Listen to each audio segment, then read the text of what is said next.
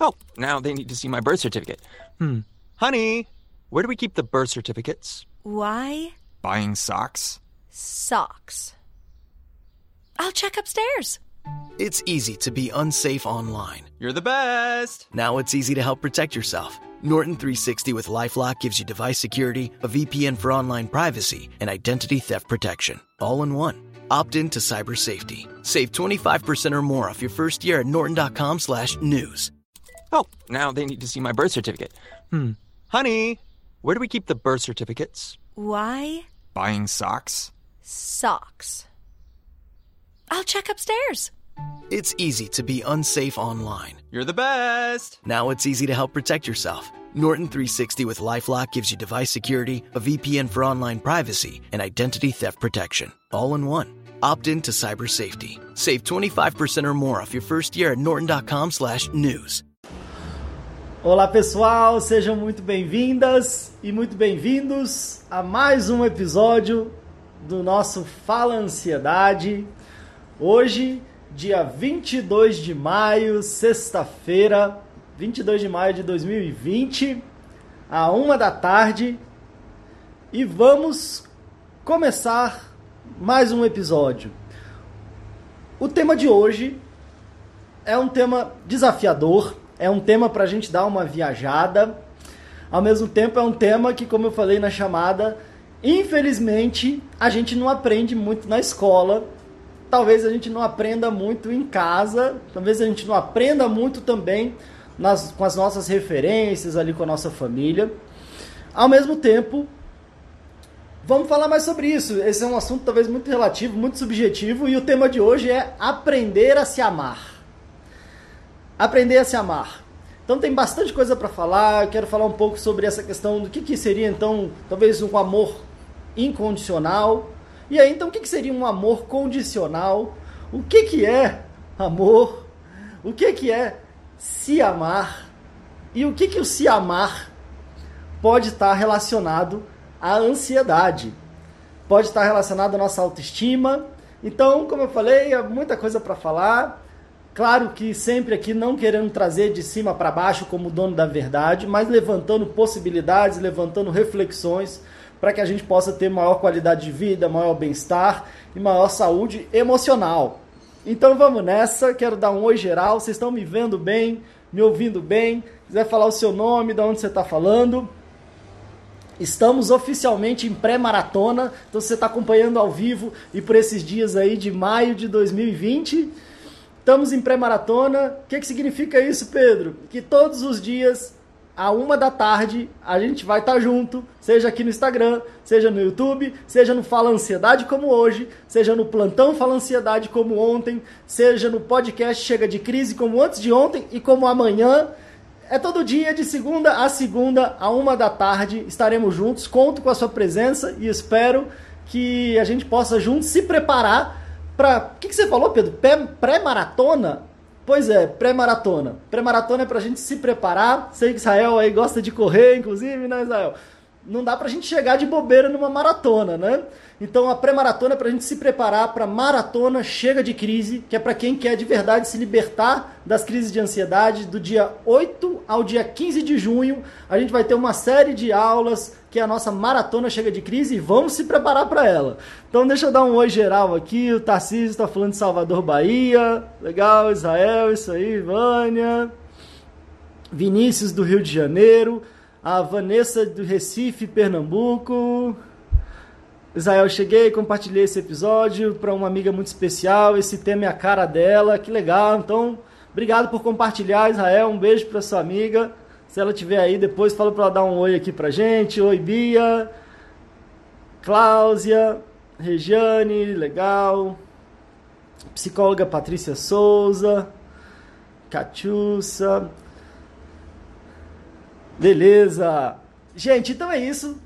Se vocês puderem, quiserem aí testar o coraçãozinho para ver se está funcionando, vamos testar o nosso coração. Se a gente está falando de amor, de se amar, fique à vontade aí de mandar brasa no coraçãozinho. Assim vocês não só me ajudam a eu entender que esse conteúdo tá legal, como você ajuda outras pessoas também que podem estar tá se beneficiando com esse conteúdo. Quando você clica no coraçãozinho, o Instagram vai espalhando para outras pessoas. Você clica também nessa setinha. E aí eu quero dar tudo de bom para vocês. Boa tarde. E, pra, claro, se você está acompanhando, assistindo isso em outro dia, em outro horário, bom dia, boa noite, boa madrugada, boa tarde também. E vamos direto aqui ao nosso tema. Alexandre falando que está falando de São José do Camprestre, Rio Grande do Norte, a psicóloga Michele. Oi, Michele, tudo jóia? Seja muito bem-vinda. Amanda de Recife também, Pernambuco. Lander Lúcia. Legal. Bom, gente, a Rogéria de Divinópolis, Minas Gerais. Sejam muito bem-vindas. Eu quero perguntar para vocês, já que a gente vai falar sobre aprender a se amar, primeiro de tudo, o que, que é amor? O que, que é amor para vocês? O que, que é amar para vocês? E aí, como eu falei, é um tema desafiador, é um tema subjetivo. Cada um às vezes entende o amor, o que, que é amar, de uma forma diferente. Né? E como eu disse, eu acho que é uma ousadia trazer esse tema, aprender a se amar. Mas, como eu falei, do fundo do coração, a ideia é contribuir para que a gente traga uma reflexão no sentido de como é que está esse meu amor próprio, o que, que seria um amor próprio, o que seria me amar, o que seria amar. Então a gente vai entrando aqui quase numa coisa meio poética, né? O que, que é o amor? Ou como tem aquela música do J Quest, e se isso não é amor, o que mais pode ser, né?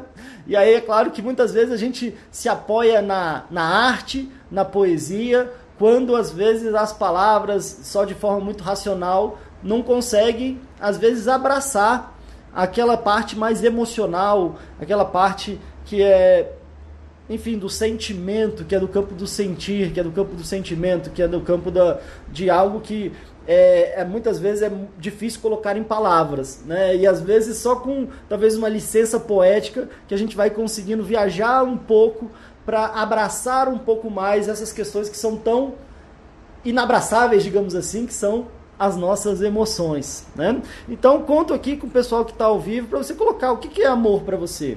O que, que é amar? Às vezes a gente pensa, poxa, eu amo muito isso, eu amo meu filho, eu amo minha mãe, amo meu pai, amo meu companheiro, amo minha companheira. E o que, que é esse amor? O que, que é esse amar? E como eu falei, talvez infelizmente a gente não aprende tanto isso, às vezes, na escola, né? A gente não teve uma matéria sobre isso. E, infelizmente, dependendo de como é que foi o meu ambiente, minha educação, talvez até eu meio que desaprenda isso, né? E, às vezes, em casa também. É claro que eu não estou querendo aqui trazer e apontar culpados, né? Muita gente fala, ah, mas a psicologia, o psicólogo, eu vou lá só para dizer que a culpa toda é da mãe, ou a culpa toda é do pai, ou a culpa toda, sei lá do que. E a ideia aqui não é nunca trazer culpa, mas é trazer compreensão.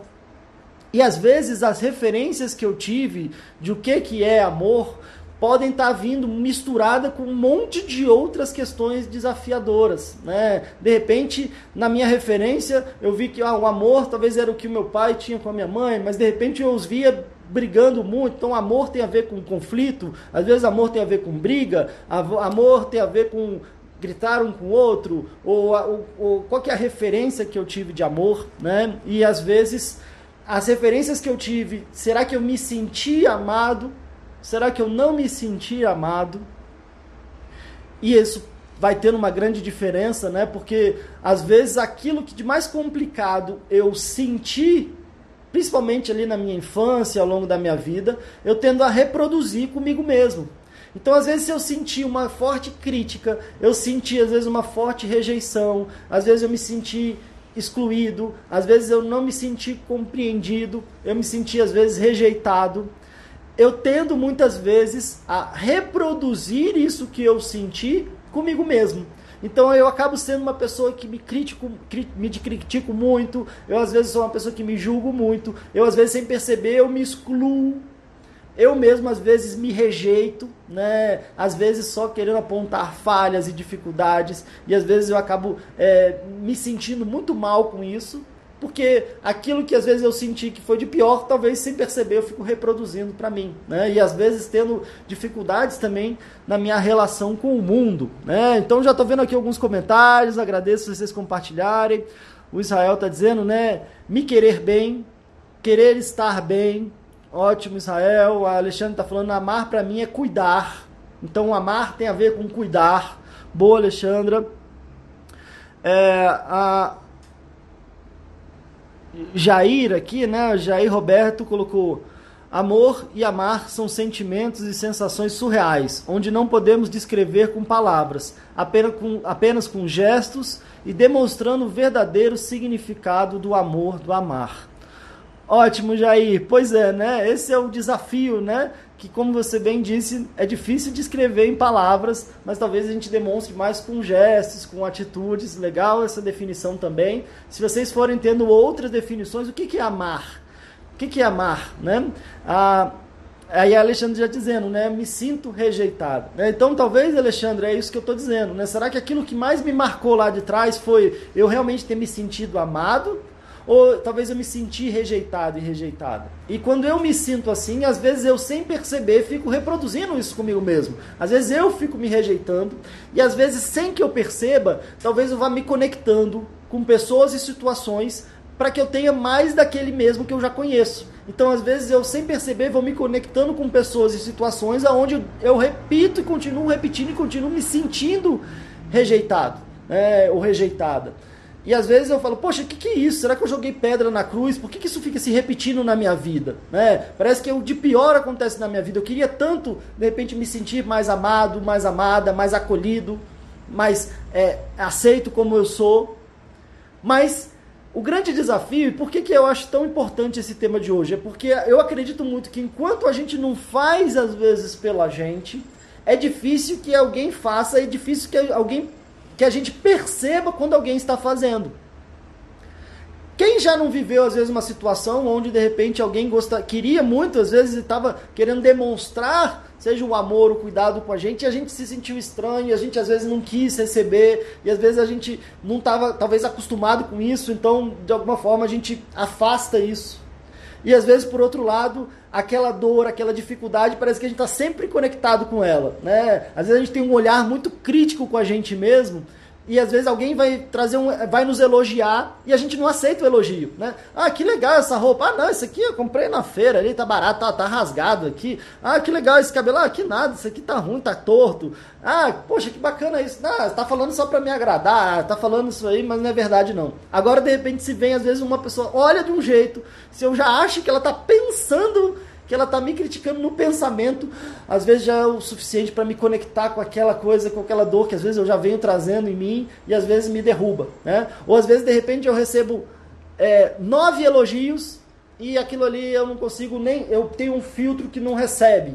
Agora eu recebo uma crítica, parece que aí ela potencializa, como se eu tivesse uma lente de aumento e aquilo me bate com uma dor, né? E às vezes se conectando talvez com uma dor lá de trás. Hum? Pessoal aqui concordando, né? É isso, verdade, verdade. É, a, a Vani Duda, né, tá dizendo aqui, tento me acolher e não consigo. A Psi Lander Lúcia falou, amor é um sentimento que sentimos. Legal. A Jéssica, amar é algo que não podemos explicar, mas em uma palavra, amar seria cuidar. Legal, e a, e a Vani Duda também falando que às vezes é, ela mesma se rejeita também, né? Tenta se acolher e não consegue. É, Alexandre falou isso mesmo e definiu. Muitas vezes as críticas nos ajudam bem mais do que os elogios. É, Jair, pode ser sim, principalmente se talvez eu tô bem comigo mesmo o suficiente para entender a crítica, não num nível pessoal, como se eu fosse errado, como se eu não fosse uma pessoa certa, como se eu não fizesse nada certo. E muitas vezes, pelo fato dos desafios que a gente foi passando na nossa vida, às vezes uma crítica não quer dizer assim, poxa, eu fiz uma coisa que poderia ser melhor, e aí eu vou tentar melhorar da próxima. Às vezes a crítica ela pode ser sentida como, tá vendo, eu sou um burro, não faço nada certo mesmo. Então, a, a crítica talvez possa sim ajudar, dependendo de como é que a gente está com a gente mesmo.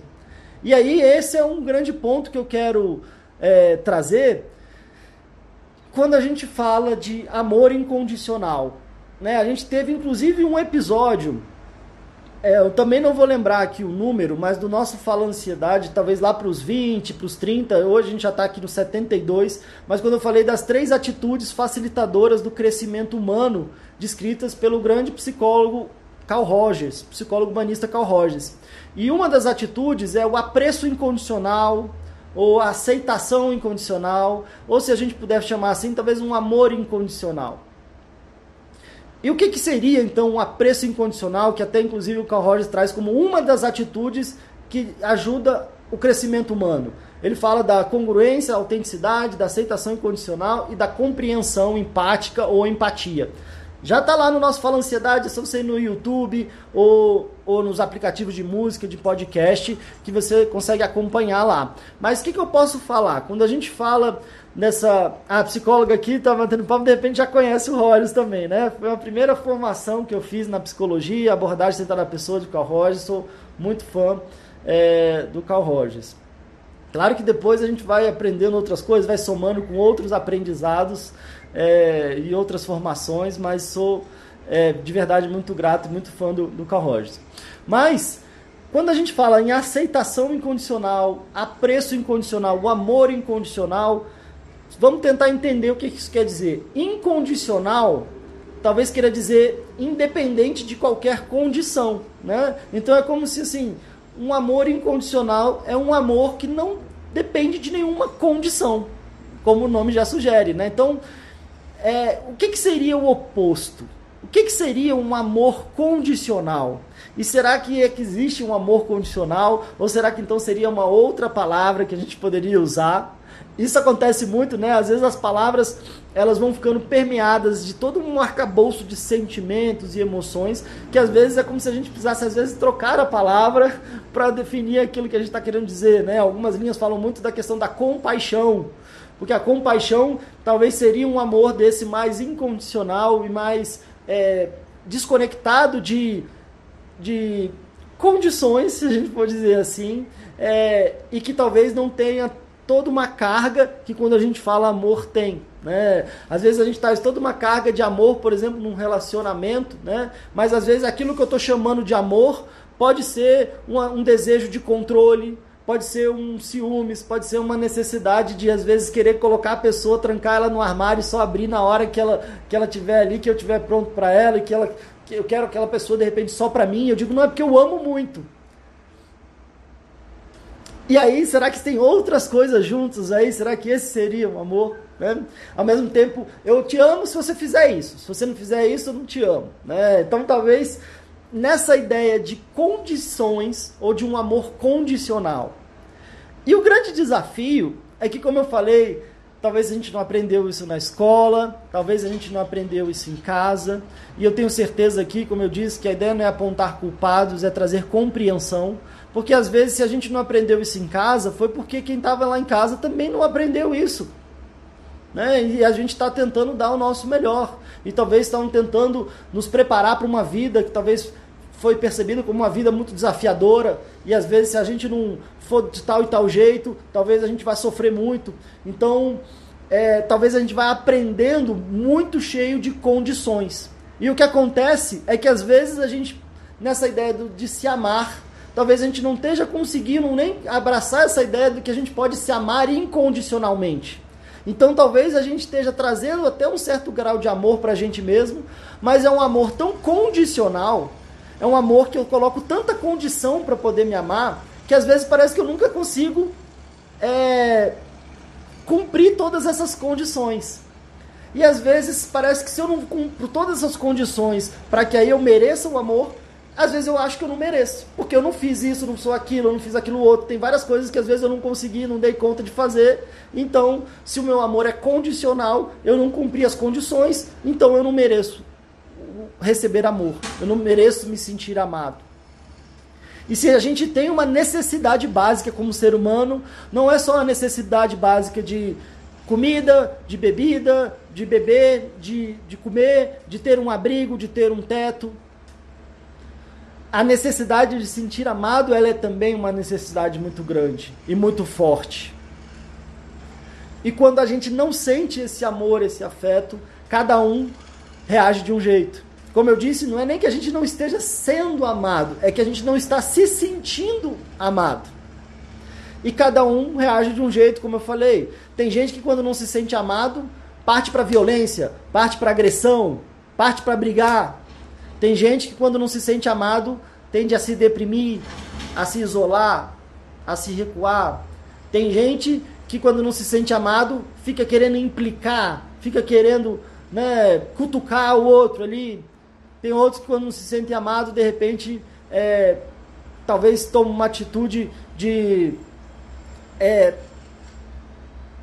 às vezes tomar ainda mais atitude no sentido de que é, eu não quero, não preciso desse amor de ninguém mesmo, então eu vou fazer o que eu quiser e às vezes talvez é, possa vir também é, tomando atitudes que depois às vezes até se arrepende, mas nessa sensação de que ah, ninguém me ama, mas é porque também eu, eu é, não tô nem aí, isso aí não é pra mim, ou sei lá, não, isso aí não, não importa pra mim. E às vezes no final, no final, no fundo, no fundo, às vezes eu tenho uma grande ferida, um grande vazio. E muitas vezes a gente busca esse amor no outro. Né? Às vezes, quantas pessoas já vieram conversar comigo atendimentos, em diferentes situações, que ai, eu queria tanto um relacionamento para que eu pudesse me sentir amado ou amada. Às vezes tem gente que é, de forma consciente ou inconsciente, falar, ah, nossa, eu queria muito ter um filho, uma filha, porque aí eu vou me sentir amado incondicionalmente. Como se às vezes só um filho ou filho fosse amar a mãe ou o pai incondicionalmente. Ou eu queria um amor desse que a pessoa é, me amasse independente de qualquer coisa, como eu sou. E às vezes eu não vou sentindo isso, às vezes eu não vou nem me abrindo para isso e vou sofrendo muito, como eu disse, com às vezes esse vazio, essa falta, esse aperto no peito. Que talvez possa ser também a minha criança, a criança que eu fui, que talvez não tenha se sentido amada na totalidade do seu ser. E aí, gente, voltando um pouco para então para nossa criança, né? Talvez a gente foi percebendo com o mundo e com as relações que talvez a gente, como se a gente não merecesse ser amado simplesmente por ser quem a gente é. Então, ah, para ser amado eu não posso brigar, para eu ser amado, eu tenho que fazer todo o meu dever, para ser amado, eu tenho que fazer isso e isso em casa, para ser amado, eu tenho que fazer isso e isso na escola, para ser amado, é, eu não posso sentir raiva, eu, às vezes eu não posso sentir medo, às vezes eu não posso sentir tristeza. Então muitas vezes a gente foi engolindo um monte de sentimentos e emoções. Para ser amado, eu tenho que ser igual o meu primo que faz tal e tal coisa. Para eu ser amado, eu tenho que ser igual o meu irmão, minha irmã que é assim, é assado. Para eu ser amado, eu tenho que seguir aquele padrão da televisão, de alguém da televisão. E é claro que isso, como eu disse, pode ser passado de forma muito inconsciente, né? Mas no sentido de que, ó, se você não fizer isso, eu vou embora. Se você não fizer isso, vou ficar muito chateado, não gosto mais de você. Se você fizer isso, não te amo mais. E aí, como o colega aqui colocou, né? Talvez essa essa crítica ela é sentida não como algo que eu estou fazendo, que por exemplo eu posso trazer um amor incondicional para a pessoa. Então, olha, eu te amo incondicionalmente. O meu amor por você não vai mudar. Agora, essa atitude que você tomou, eu não achei legal.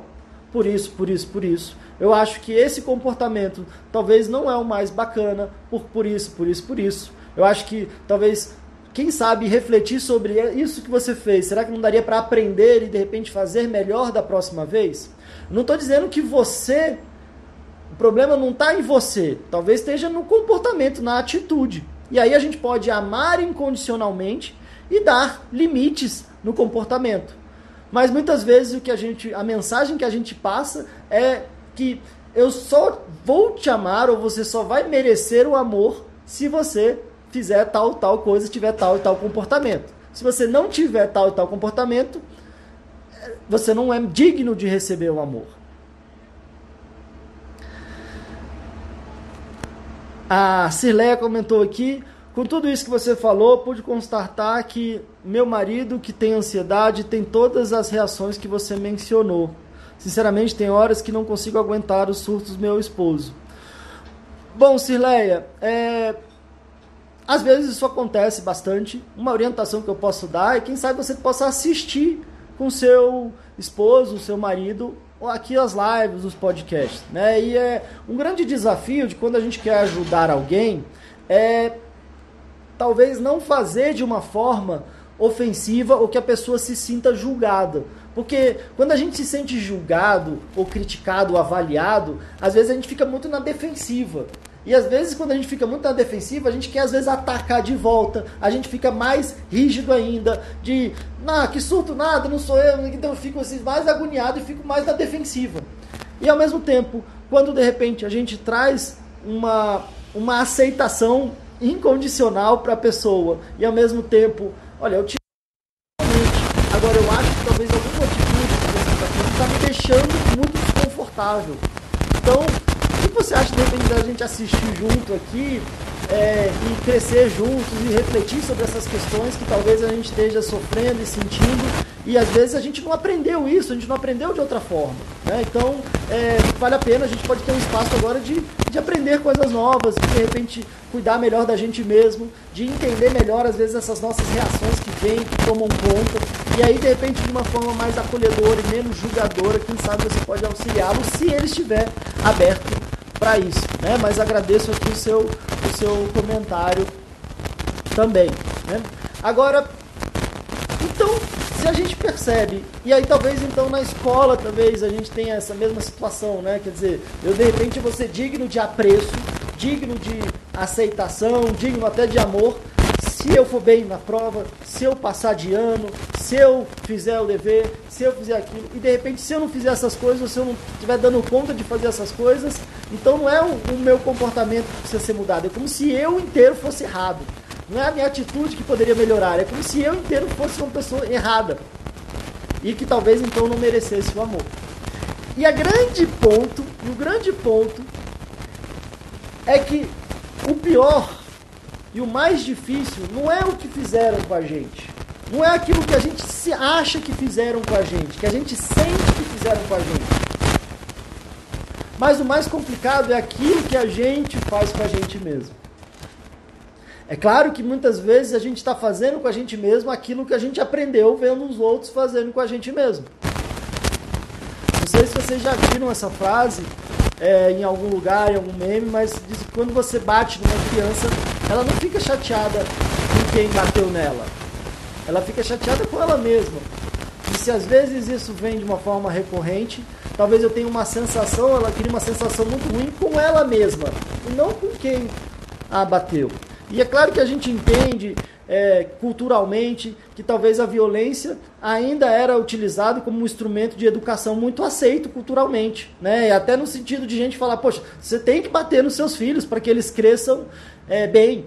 E quem não bate, às vezes o, vai, o filho vai nascer mal, vai ser um, uma pessoa que vai fazer as coisas erradas. E talvez a gente aprenda muito, talvez pelo, pelo medo, pela dor, por se sentir mal, por se sentir culpado, por se sentir merecedor de sofrer alguma violência. E aí eu estou querendo trazer aqui também, sem nenhum julgamento, mas posicionando muito claramente a minha opinião pessoal e profissional de que não é com um método de violência. E se a gente for bater em alguém, é violência. A meu ver. Que a gente pode ensinar a pessoa a talvez ter melhores atitudes.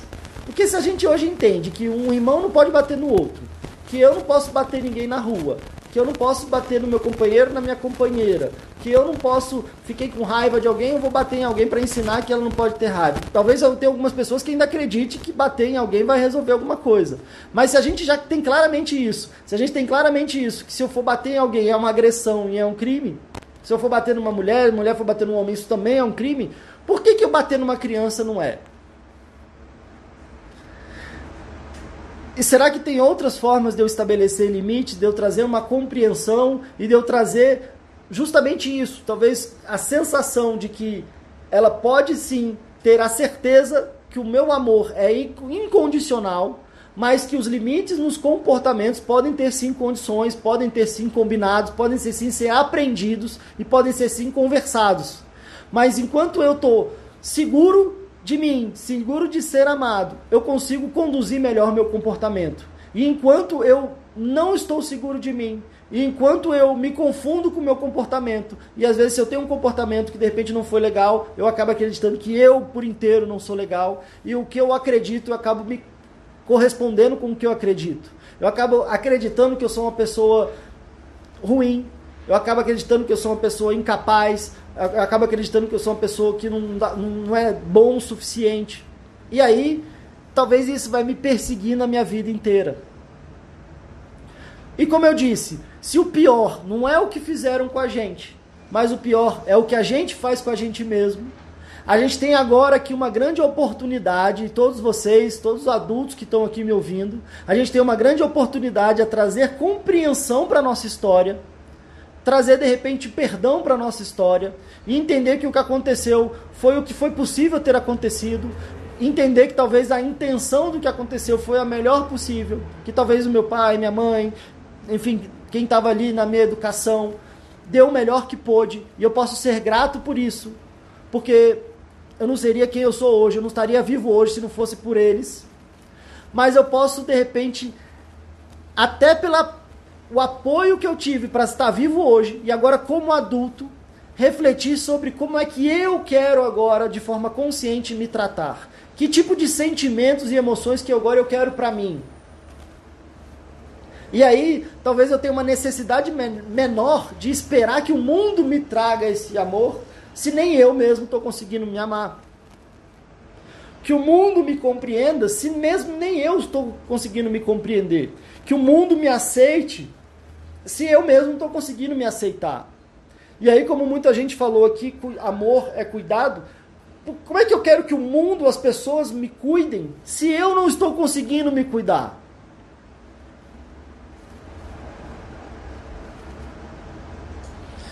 E aí talvez a gente chegue no ponto central do nosso episódio, que é como é que eu consigo aprender a me amar mais ou me amar melhor? Será que eu consigo aprender a transformar esse amor que eu tenho por mim, que talvez seja tão cheio de condições, às vezes condições impossíveis de alcançar, para que eu consiga transformar isso num amor incondicional?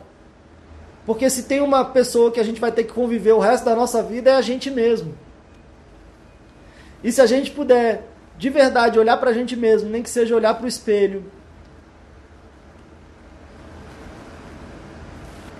e reconhecer que a gente é uma pessoa que merece o nosso amor, que merece o nosso cuidado, que merece a nossa prioridade. Muitas vezes a gente até aprendeu muito a cuidar do outro, a gente tinha valor de de repente cuidar do outro, fazer tudo pelo outro. E muitas vezes a gente esqueceu de fazer pela gente mesmo. Muitas vezes a gente não aprendeu a importância de assumir a responsabilidade sobre o nosso bem-estar, sobre o nosso autocuidado. A gente talvez não tenha aprendido a assumir a responsabilidade no sentido de conduzir a nossa vida da forma que faz bem pra gente. Às vezes eu não tive isso como referência no meu contexto, eu não aprendi, talvez às vezes eu aprendi que era até errado você pensar em si mesmo. É até ah, um egoísta, uma pessoa egoísta que pensa em si mesmo, que pensa no próprio bem-estar. Talvez eu até tenha uma crença de que é errado eu me amar incondicionalmente. Quem sou eu para me amar incondicionalmente? Como se então eu tenho que ser perfeito para me amar incondicionalmente. E tudo bem eu cuidar de todo mundo. Mas tudo bem de repente eu não olhar para mim e eu não conseguir cuidar de mim, cuidar do meu bem-estar, cuidar da minha saúde, ter um olhar amoroso e compreensivo para comigo mesmo, ser um, um, um, um parceiro de mim mesmo, um incentivador de mim mesmo.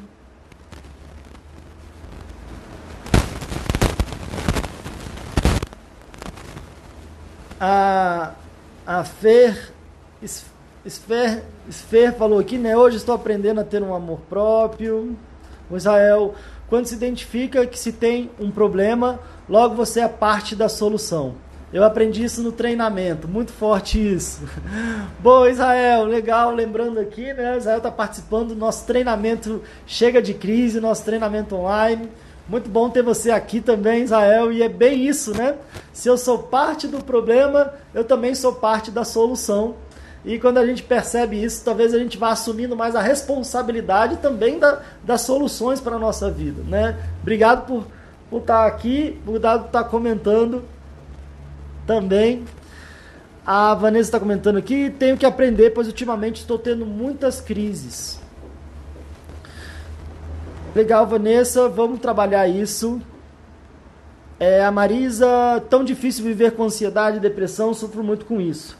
Bom, então, tanto para Marisa, para Vanessa para todo mundo que está acompanhando aqui, às vezes o que, que a gente está enxergando? A gente está enxergando os sintomas, né? Eu estou enxergando o que, que eu estou sentindo. Às vezes eu estou sentindo muita ansiedade, eu estou muito deprimido. Às vezes as crises de ansiedade são sintomas que eu sinto tanto no corpo como às vezes na alma, no coração, né? Sintomas físicos e sintomas emocionais.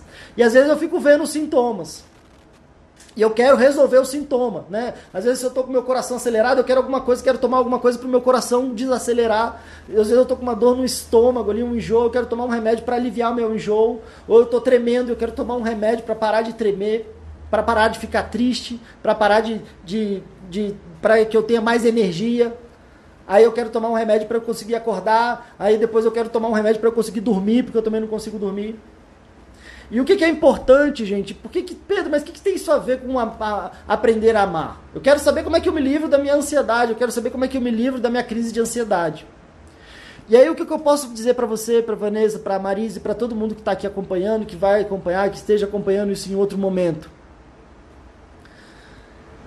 Enquanto a gente não tratar as causas do, do, nosso adoecimento, a gente vai ficar tentando remediar e ter alívio dos sintomas. Se a gente busca um aliviar, se a gente, se a gente quer tratar só o sintoma, a gente tem um alívio. Se a gente trata as causas, a gente se cura. E uma das causas que estão muito interligadas com a nossa ansiedade são questões relacionadas à nossa autoestima. E aí tem gente que fala assim: Pedro, minha autoestima é ótima, eu não tenho problema nenhum de autoestima, mas eu morro de ansiedade. Posso te dizer, eu acho que não é por aí. Às vezes a gente tem uma confusão do que, que é autoestima. Às vezes a gente acha que autoestima é olhar no espelho e falar, ah, tá bom, tô bem, tô bonito, tô bonita, ou sei lá, eu não fico me achando, não me acho feio, ou sei lá. Só que se eu tenho uma grande dificuldade com qualquer tipo de insegurança, e a ansiedade é muito uma grande insegurança. É, às vezes é um medo do futuro, é um medo de não ser capaz de lidar com os desafios da minha vida. E a insegurança está também muito relacionada à minha autoestima, que tem a ver com a estima que eu tenho de mim mesmo, o apreço que eu tenho de mim mesmo, o amor talvez que eu tenha para comigo mesmo e a confiança que eu tenho. Imagina, quero fazer uma pergunta para vocês aqui. Imagina se você tivesse uma confiança em si mesmo inabalável, que você seria capaz de lidar com qualquer dificuldade que a vida te apresentar. Imagina isso, que você tem uma confiança inabalável, que você vai ser capaz de lidar com qualquer desafio que a vida te apresentar. Não porque, ah, eu sou perfeito e eu sou é, é, onipotente, vou dar conta de tudo e eu não sinto nada, mas com uma confiança de ser um ser humano com suas limitações, com as suas imperfeições, como qualquer um de nós, mas eu tenho a confiança de que os desafios que a minha vida vai me apresentar, eu vou dar o melhor para encará-las. E vou sair melhor delas e vou usar até os desafios para sair ainda melhor, para aprender ainda mais e talvez conseguir ser ainda mais grato, até pelas dificuldades, porque elas me fortaleceram para me tornar a pessoa que eu sou e os desafios que virão vão contribuir para que eu me torne uma pessoa ainda melhor. E se eu tivesse essa confiança inabalável, se você tivesse essa confiança inabalável, será que você estaria se sentindo ansioso, ansiosa ou com medo do futuro? Ou com medo do que está acontecendo, do, com medo do que pode acontecer?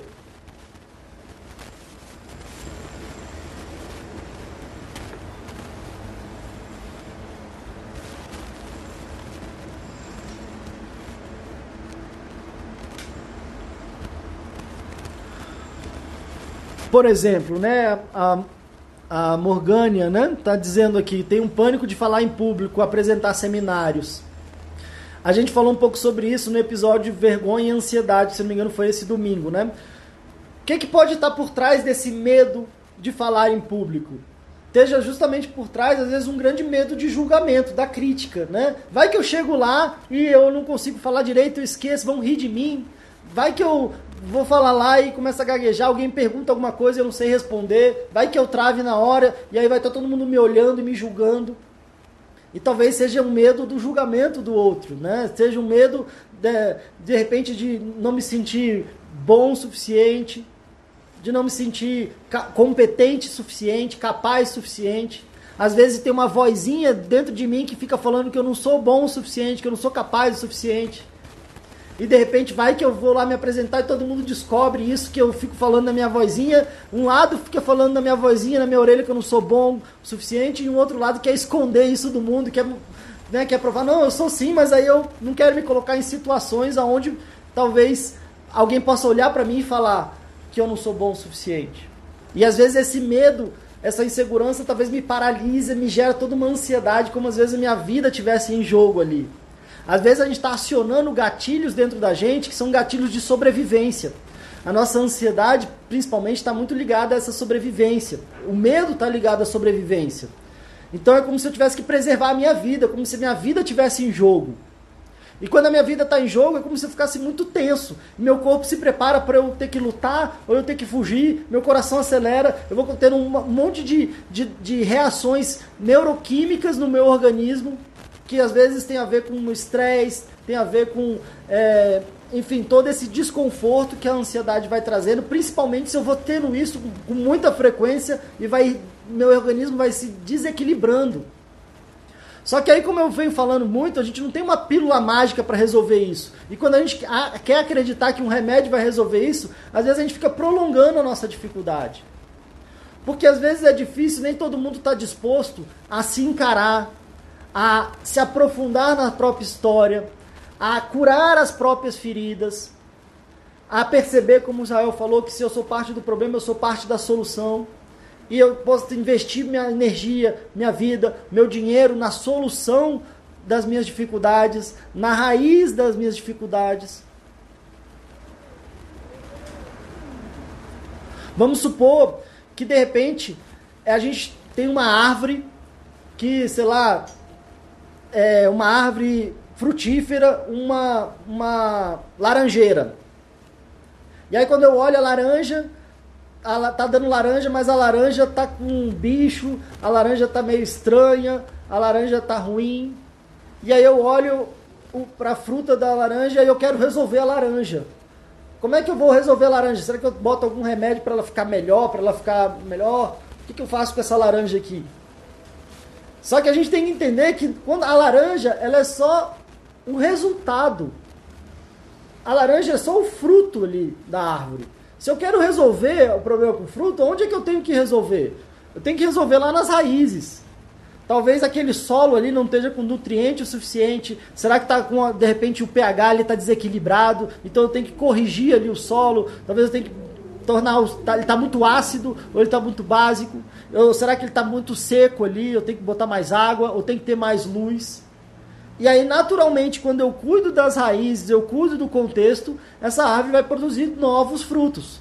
Agora, se eu quero mexer no fruto, já o fruto já está ali. Já foi. Agora, qual vai ser o próximo, dependendo do que eu vou cuidar. Então, às vezes, os nossos sintomas, aquilo que a gente está sentindo, é a fruta. É a consequência de todo um processo de toda uma, uma coisa que vem lá das nossas raízes, vem lá da nossa história de vida, vem de aquilo que a gente aprendeu e aquilo que a gente não aprendeu, daquilo que a gente fica reproduzindo de forma inconsciente, pelo aquilo que a gente às vezes aprendeu na cultura, às vezes da minha casa, da minha família, daquilo que eu estou me conectando com aquilo que eu conheço naquele meu universo. Então talvez o meu universo ali das minhas raízes estejam tendo dificuldades para que eu tenha melhores frutos, melhores resultados. E e não adianta eu querer transformar a fruta. Não adianta eu querer só lidar com o meu sintoma. Eu preciso lidar com o meu contexto. Eu preciso lidar com as minhas raízes, com o meu tronco, com todo um processo que vem antes. Para que aí sim eu consiga ter novos frutos. Não sei se deu para entender essa metáfora da laranja, o que vocês acharam dela? É, a Vanessa está dizendo aqui que está tomando um remédio, mas mesmo assim não me sinto bem de noite. Quando quarto e pouco da manhã estou acordado e não sei mais o que fazer. Vanessa, primeiro eu não comento aqui sobre remédio específico, tá? Porque eu sou psicólogo e é muito importante que a gente é, tenha orientação médica para medicamento, tá? Então não tome nenhum remédio se não for por orientação médica. E se é uma questão emocional, o ideal é que você procure um psiquiatra. Agora, provavelmente o seu médico deve ter te orientado que só o remédio não vai resolver. Provavelmente ele deve ter te receitado o medicamento, deve ter te orientado a buscar um processo terapêutico, a buscar um, um psicólogo, uma psicóloga, algum processo que vai te ajudar a tratar as suas emoções e a sua história de vida, as suas raízes, como eu falei nessa metáfora né, da, da árvore. Então, é muito importante entender que só o remédio não vai resolver. E muita gente vem falando, Pedro, eu estou tomando remédio não está resolvendo. Pô, não vai resolver mesmo. Desculpa falar isso. Sabe por quê? Porque eu não canso de receber mensagens quase que todo dia de pessoas falando que estão tomando remédio há 10 anos, há 15 anos, há 20 anos. Quando eu falo isso, eu até fico um pouco exaltado porque é, eu tive que incorporar como uma das minhas missões de vida de ajudar as pessoas a entenderem que só o remédio não vai resolver. Tem gente que já sabe, tem gente que não sabe ainda. Tem gente que sabe, mas finge que não sabe. Tem gente que às vezes quer um remédio, a gente quer uma solução mágica. A gente vai lá, toma um remédio, fica naquela esperança de que o remédio vai resolver todas as situações que eu passei na vida, todo o meu, a meu, meu jeito de lidar com a minha vida, o meu jeito de lidar comigo mesmo tudo que eu falo, o que eu penso, isso tudo importa, isso tudo faz diferença na minha saúde. E se eu não olho para isso e não transformo isso, não há milagre, não há remédio que, que me, me faça sair da situação que eu estou. E como eu disse, não é aqui com julgamento, é com muito amor, de não querer te ouvir daqui a 10 anos a falar, poxa, Pedro, 10 anos atrás eu não te ouvi. E continuei tomando remédio durante 10 anos, durante 15 anos, durante sei lá quantos anos. Porque infelizmente é a realidade. Eu perguntei no Instagram outro dia e a média era as pessoas estavam adoecidas há mais de 5 anos. A média. Teve gente que falou 30. Teve gente que falou 5, 7, 10, 15, 20 anos. Com a vida praticamente parada. Ou às vezes aí eu vou aumentando a dose para não sentir o que eu estou sentindo e eu vou ficando meio zumbi na minha vida. E como eu falei ontem, o problema não é no remédio. O problema é acreditar que só o remédio vai resolver. E aí eu, ah, eu quero me livrar do remédio, então eu tomo e depois eu paro de uma vez. É importante que você só pare com a orientação do médico que te receitou. E quando você estiver se tratando emocionalmente para que você de fato não precise mais do remédio. O meu trabalho, seja aqui no conteúdo gratuito, seja nos meus atendimentos, seja nos treinamentos e nos cursos, é ajudar as pessoas a se libertarem de verdade desses sentimentos que tanto nos aprisionam, desse adoecimento que tanto nos aprisionam. E uma das partes disso é eu perceber e assumir responsabilidade de transformar a minha vida. De olhar melhor para a minha vida, de olhar, de encarar a minha vida e de transformá-la. E a gente não transforma a nossa vida só tomando remédio. Assim como eu quebro a perna, eu tomo um remédio para dor. O remédio para dor não vai curar minha perna, não vai botar meu osso no lugar, não vai é, realmente resolver a situação. Ele vai diminuir a minha dor. É bem-vindo? É. Não preciso ficar morrendo de dor. Não. Contanto que eu entenda que eu preciso, então, botar o meu, pé, o meu osso no lugar e eu preciso fazer um tratamento que de verdade vai resolver. Não só entupir de remédio, de analgésico, de anestesia e ficar ali sem sentir a dor e o problema continua igual ou vai aumentando. Às vezes a gente quer um remédio para não sentir o que a gente está sentindo e o nosso problema só vai aumentando.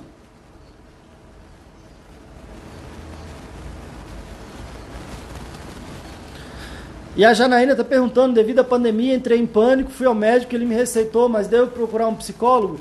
Acredito que sim. Com certeza, você acho que pode ser importante buscar algum processo que te ajude a trabalhar seus sentimentos, suas emoções, seu autoconhecimento, que é se entender, se conhecer melhor, perceber o que está acontecendo. Às vezes é uma coisa de agora, como a pandemia, somada a um monte de coisa que vem da minha vida que vem que eu vou trazendo da minha vida, da minha família, do meu contexto. E aí aquela situação que acontece agora traz um monte de coisa à tona, coisas que às vezes eu estava empurrando para baixo e tentando deixar trancado, tentando deixar escondido. Às vezes a gente vai engolindo, engolindo, engolindo.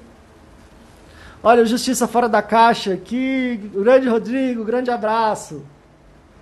Estamos logo mais hoje lá no, no webinário. É... Então, gente, não sei se deu para perceber essa ligação que a gente está falando, né? De, a gente fala dos sintomas como se fosse da, tratar a fruta e a gente precisa trabalhar a questão mais ali na raiz, no solo, no contexto, em tudo que estava em volta. E uma das coisas principais talvez seja essa, essa proposta de hoje, que é como é que a gente está se amando ou não está se amando. Se a gente for pensar nessa árvore, é, talvez essa sensação do amor seja a água. Quão importante para uma planta a água? Imagina se a gente quer, como eu falei, talvez eu tenha que alterar o pH, então eu vou botar, sei lá, adubo, ou eu vou botar cal, vou botar sei lá o que, vou botar muita luz, mas imagina que eu não boto água. O que acontece com uma planta quando ela não tem água? E aí, de repente, eu vou querer, às vezes, resolver aquela fruta que talvez esteja meio murcha ali, está produzindo uma fruta, uma laranja sem caldo. E aí eu quero resolver a laranja, aí eu quero injetar água ali dentro da fruta, não consigo fazer isso.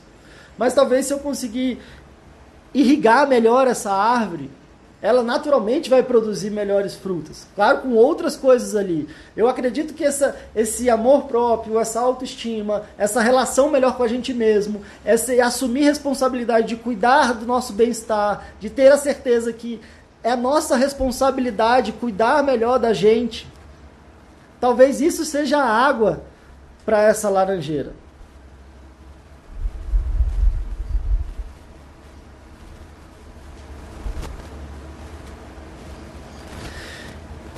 E tô vendo aqui as perguntas, né? Como desligar, como controlar.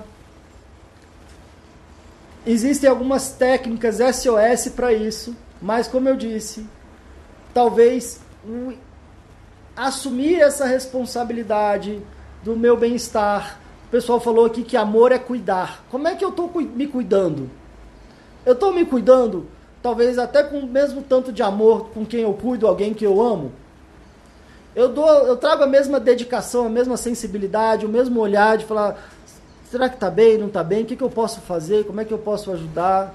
Como é que eu posso é, me validar essa pessoa que eu amo? Como é que eu posso deixar essa pessoa que eu amo feliz? Às vezes a gente quer muito fazer feliz quem a gente ama. Como se fosse a nossa responsabilidade a felicidade do outro. E a gente esquece de fazer feliz a gente mesmo. Como se fosse responsabilidade do outro nos fazer feliz. E aí a gente fica numa, numa bagunça, né? Porque às vezes eu acho que eu tenho que fazer o outro feliz. E o outro tem que me fazer feliz. Aí eu fico chateado porque às vezes eu vejo que eu não estou conseguindo fazer o outro feliz, e muito menos esse outro está querendo ou está conseguindo me fazer feliz. E eu fico muito chateado com esse outro. Às vezes eu me dou, me dou, me dou, faço tudo para esse outro e ele não faz nada por mim. E aí eu fico chateado da vida, às vezes me sentindo mal, porque talvez eu tenha invertido isso, eu não tenha percebido que a responsabilidade da minha felicidade, adivinha de quem é?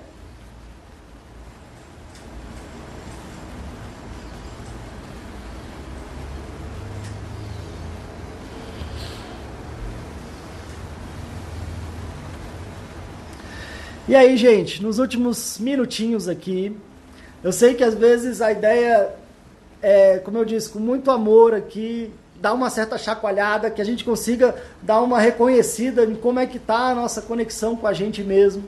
Será que eu estou delegando essa responsabilidade do meu bem-estar, da minha felicidade na mão de outras pessoas? Será que eu não estou percebendo que talvez eu tenha que ser esse agente transformador da minha vida, e se eu colocar mais autocuidado, se eu colocar mais amor, principalmente esse que eu estava falando antes, incondicional, percebendo o meu valor pelo fato de eu simplesmente ser. Assim como a gente pode ver um bebezinho que não fala, que não, que não consegue fazer nada, né? Além de às vezes chorar. E a gente já pode perceber o enorme valor que esse bebezinho tem. Simplesmente por ele, por ele, existir. E ele já merece todo o amor, simplesmente por ele existir. E você acha que esse bebezinho depois vai perdendo o valor e aí não vai merecendo então ser amado incondicionalmente ou, não, ou pelo contrário, ou se é incondicionalmente esse valor permanece? E aquilo que ele vai fazer é um bônus a mais, que talvez seja fruto para ele, da vida dele, mas não que ele mereça mais ou menos amor por causa disso. E a gente é esse bebezinho, que merece todo o nosso apreço e o nosso amor simplesmente por ser quem a gente é. E a gente então não é melhor nem pior do que ninguém. Talvez as nossas atitudes, os nossos comportamentos geram consequências para a nossa vida, para o nosso bem-estar, mas não em relação a, ao nosso significado, à nossa importância. Fabrício, está me perguntando aqui como desligar o pensamento no momento de dormir. O que acontece, vou responder rapidinho, não é o tema de hoje. Na calada da noite, tudo aquilo que a gente engole e reprime vem à tona. Não adianta eu querer uma técnica que desliga o meu pensamento. Eu preciso, às vezes, encarar o que, que eu venho sentindo e o que, que eu venho pensando e que durante o dia, às vezes, eu vou ignorando. Então, não é desligando, é encarando, é entendendo. Às vezes, posso sim ter um apoio profissional para lidar com meus sentimentos, minhas emoções, com tudo aquilo que às vezes eu vou empurrando para baixo. Aquilo que na hora que está um barulho do dia eu não escuto direito e na calada da noite aquilo vem à tona e às vezes vem como um pensamento acelerado, vem como uma insônia. Eu não resolvo, é na, não é na hora da, da insônia, na hora que o pensamento está a, a, mil ali que eu desligo. É durante o dia o que, que eu estou fazendo com meus sentimentos, com as minhas emoções, com as minhas atitudes. Quais são as atitudes que eu não estou tomando, quais são as decisões que eu não estou tomando e que chega na hora da noite elas vêm e me sufocam. Então essa talvez seria aí a dica para isso. A dica para o nosso tema de hoje é, quem sabe, Começa de uma forma muito simples, terminando a live aqui. Você pode ir no banheiro, você sozinho, ninguém vai te ver. Você pode olhar para o espelho, se olhar no espelho e, quem sabe, assumir um novo compromisso consigo mesmo. Se olhar no fundo dos seus olhos no espelho e, de repente, fazer um novo combinado com você mesmo. Posso, de repente, me olhar no fundo do olho no espelho e falar: é: talvez eu não tenha te valorizado, eu não tenha te cuidado como você merece. Talvez todas as situações que a gente viveu, o que eu vivi, não me ensinaram a cuidar melhor de você, não me ensinaram a te amar mais, te amar de uma forma mais pura e incondicional. E eu quero transformar isso. A partir de hoje, estou aqui olhando olho no olho, eu vou ser a primeira pessoa a querer te cuidar, a querer te amar, a querer te mostrar o valor que você tem. Não estou dizendo que isso você vai ter que ser uma pessoa perfeita, que não vai cometer erros e dificuldades, mas agora olhando no olho, no espelho, conta comigo, porque você merece o meu amor, você merece o meu cuidado. Ninguém no mundo merece mais o meu cuidado do que você, porque se eu não cuido de você, eu não consigo cuidar bem de ninguém. Se eu não consigo profundamente amar você, às vezes eu não consigo profundamente amar ninguém e fico querendo, às vezes, exigir do outro aquilo que nem eu mesmo estou te dando. Então eu quero me pedir desculpa e já me perdoar e assumir um novo compromisso com você, comigo, diante do espelho. E aí, com essa decisão, com esse compromisso, depois você vai pensando aí o que, que é, como é que é que eu posso me cuidar melhor, como é que eu posso me amar melhor. E eu tenho certeza que se você firmar esse compromisso e seguir esse compromisso consigo mesmo, a sua vida vai começar a mudar. E é muito engraçado, porque a gente quer mudar o mundo à nossa volta. A gente quer que todo mundo faça as coisas diferentes do que estão fazendo. E aí a gente, às vezes, quando desiste de mudar o mundo e começa a olhar para a gente mesmo, a, a ironia que aí o mundo começa a mudar. Enquanto eu quero mudar o outro, enquanto eu quero que o outro faça do jeito que ele não faz, do jeito que ele está fazendo, enquanto que eu quero que o outro seja o responsável pela minha felicidade, normalmente eu tendo a me frustrar e a ficar muito chateado, me sentir muito mal, não me sentir correspondido. E quando eu desisto de querer mudar o mundo e as pessoas à minha volta, e começo a transformar, a me transformar, a mudar a minha relação comigo mesmo, além de ser uma jornada fantástica, a ironia é que aí o mundo começa a mudar à minha volta. Então, tá aí, experimentem, depois me contem como é que foi. Se tem um encontro que vale a pena, se tem um relacionamento que vale a pena, é um relacionamento profundo com a gente mesmo. Não porque eu vou ser uma pessoa egoísta, mas é porque aí de verdade eu vou conseguir enxergar melhor o mundo e as pessoas. Quando eu conseguir me enxergar melhor, compreender melhor o meu valor, que não é melhor do que ninguém e também não é pior do que ninguém. Gente, beijo para vocês. Até amanhã, a uma da tarde. Lembrando que a gente está na nossa pré-maratona. Nossa maratona chega de crise do dia 8 ao dia 15 de junho. A inscrição é um evento online gratuito. Vão ser várias aulas aí do dia 8 ao dia 15 na nossa maratona. A inscrição vai estar tá na minha bio. Amanhã a gente vai estar tá no YouTube, no podcast Chega de Crise, também a uma da tarde. Beijo para vocês. Tudo de melhor. E até amanhã, uma. Lá no YouTube. When it comes to working at Geico, our best advocates are our employees, like Maxine. But since she is so focused on growing her career, we hired an actor to read her story. At Geico, I love mentoring the new associates to help them make this a career and not just a job. And with new opportunities and job stability, Geico has been helping people grow their careers for over 75 years. The only downside, she still hasn't met the gecko. Where are you, fella? Ready to start your career, Fredericksburg? We're hiring claim sales and service agents. Apply online today at geico.job slash Fredericksburg. When it comes to working at Geico, our best advocates are our employees, like Maxine. But since she is so focused on growing her career, we hired an actor to read her story. At Geico, I love mentoring the new associates to help them make this a career and not just a job. And with new opportunities and job stability, Geico has been helping people grow their careers for over 75 years. The only downside, she still hasn't met the gecko. Where are you, fella? Ready to start your career, Fredericksburg? We're hiring claim sales and service agents. Apply online today at geico.job slash Fredericksburg.